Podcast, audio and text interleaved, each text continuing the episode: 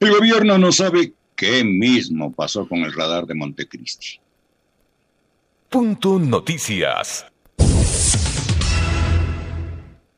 El radar militar colocado por el gobierno en Montecristi, provincia de Manabí, que empezó a funcionar desde el pasado 29 de octubre, presentó una falla en la bomba de engranaje. Sin embargo, desde el Ministerio de la Defensa no descartaron que esta falla se deba a un posible atentado terrorista.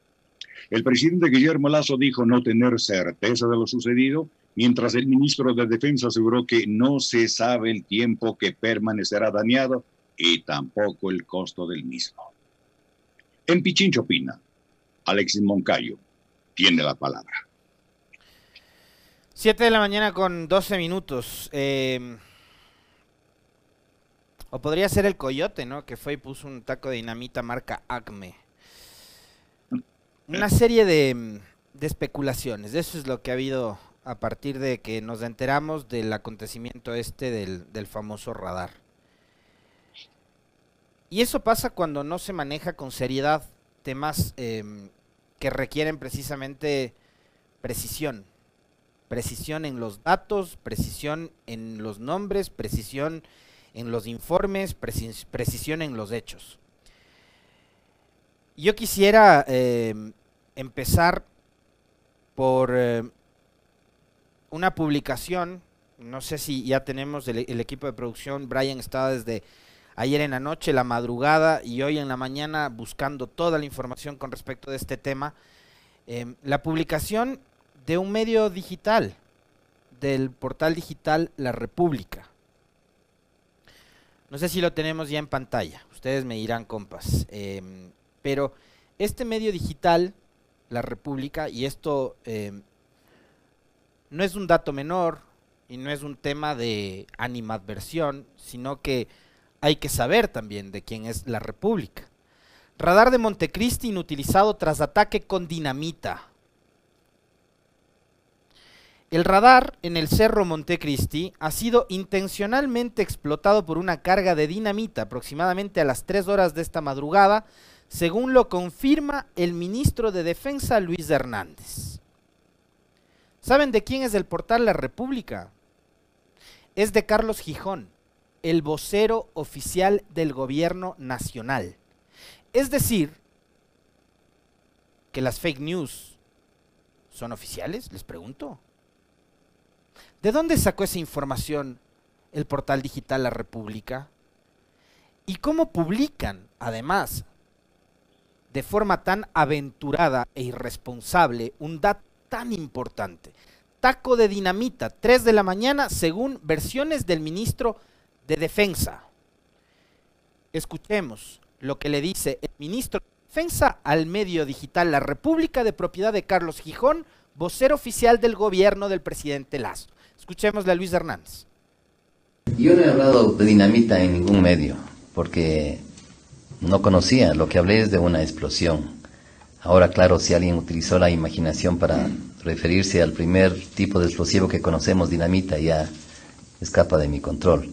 Lo que sí puedo decir es que la policía el día de ayer hizo un recorrido, me informaron, alrededor de la antena, verificando si es que había algún vestigio que signifique que la explosión se produjo por una dinamita, TNT o el uso de la mecha lenta, de la cápsula eléctrica, y no encontraron, no encontraron.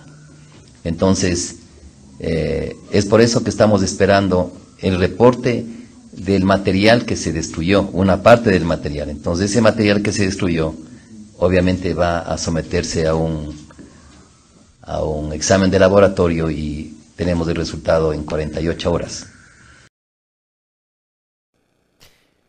No le he dicho a ningún medio que se trató de una explosión con tacos de dinamita. Esto corresponde a la imaginación insisto una vez más, y yo, como siempre, me hago cargo de lo que digo, de la irresponsabilidad de quien publicó eso en diario en el medio digital La República.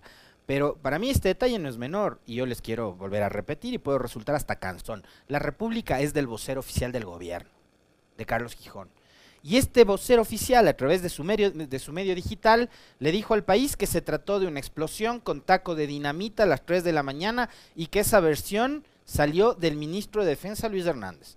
Luis Hernández les acaba de hacer quedar a los señores de la República y de paso al vocero oficial, que es el dueño del medio, como un mentiroso para que vean de dónde salen las fake news a propósito de lo que comentábamos el día de ayer, ¿no? Esa aclaración de que la firma de la Carta de Madrid era una mentira.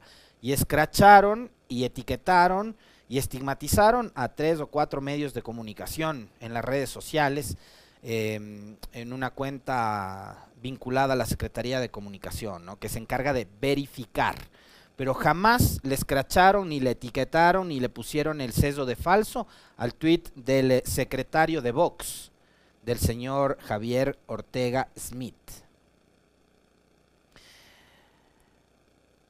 Ahora escuchemos lo que dice el presidente Lazo, quien quiso mostrarse un poco más cauto, más mesurado, pero terminó igual, sembrando la duda. ¿Qué dijo el presidente Lazo con respecto de la explosión en el radar?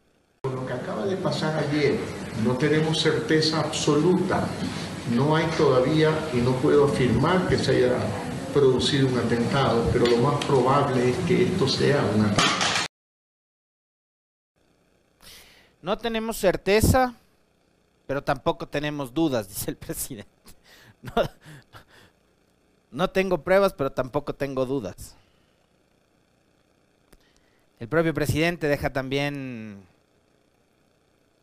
sembrando la duda, ¿no? Con respecto de si se trata o no se trata de un atentado. La primera versión, y creo que esto tiene que ver con una cadena de errores, de imprecisiones, de irresponsabilidades, de, improvisaciones. La primera versión es que hubo una falla en la bomba de engranaje del radar. Esta versión la ha dado un policía. ¿Eso qué quiere decir? Que la explosión se provocó eh, de forma mecánica por mal, mal funcionamiento de la bomba de engranaje del radar. ¿Qué nos hemos enterado en las últimas horas y después de una serie de aclaraciones que ha hecho el día de ayer el ministro de Defensa Luis Hernández, donde le dice eh, a la gente de la República que son unos mentirosos, que él no le ha dicho a ningún medio que, que se ha instalado dinamita ni que ha habido un atentado, que jamás ha dicho, y que todo tiene que ver con la imaginación de quienes redactan las notas en la República.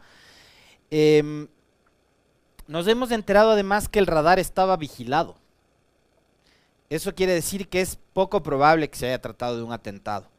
Pero ya hubo una serie de irresponsables, como les va a enseñar el equipo de producción de nuestro noticiero, que empezaron a decir cualquier cosa, cualquier tontería con respecto de eh, que lo sucedido en el radar ubicado en Montecristi, algunos ni siquiera saben dónde está ubicado el radar, dicen que es en Manta, y que esto tiene que ver por la salida de la base de Manta, em, que eso ocurrió porque es la guerra del narcotráfico en contra del gobierno del Ecuador que le ha declarado ya guerra sin cuartel al narcotráfico y que es un atentado.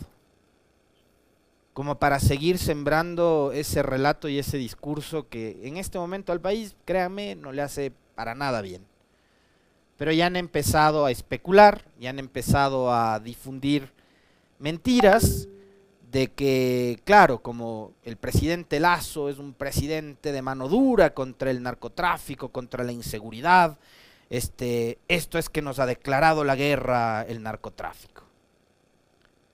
Irresponsables, absolutos irresponsables. Todos además siguiendo la misma línea, línea de respaldo, de apoyo incondicional al gobierno del presidente Lazo. ¿Ustedes, ¿Ustedes creen que eso es ¿Que es coincidencia? No, no, no es coincidencia, no, no, es parte de la forma en la que han venido operando.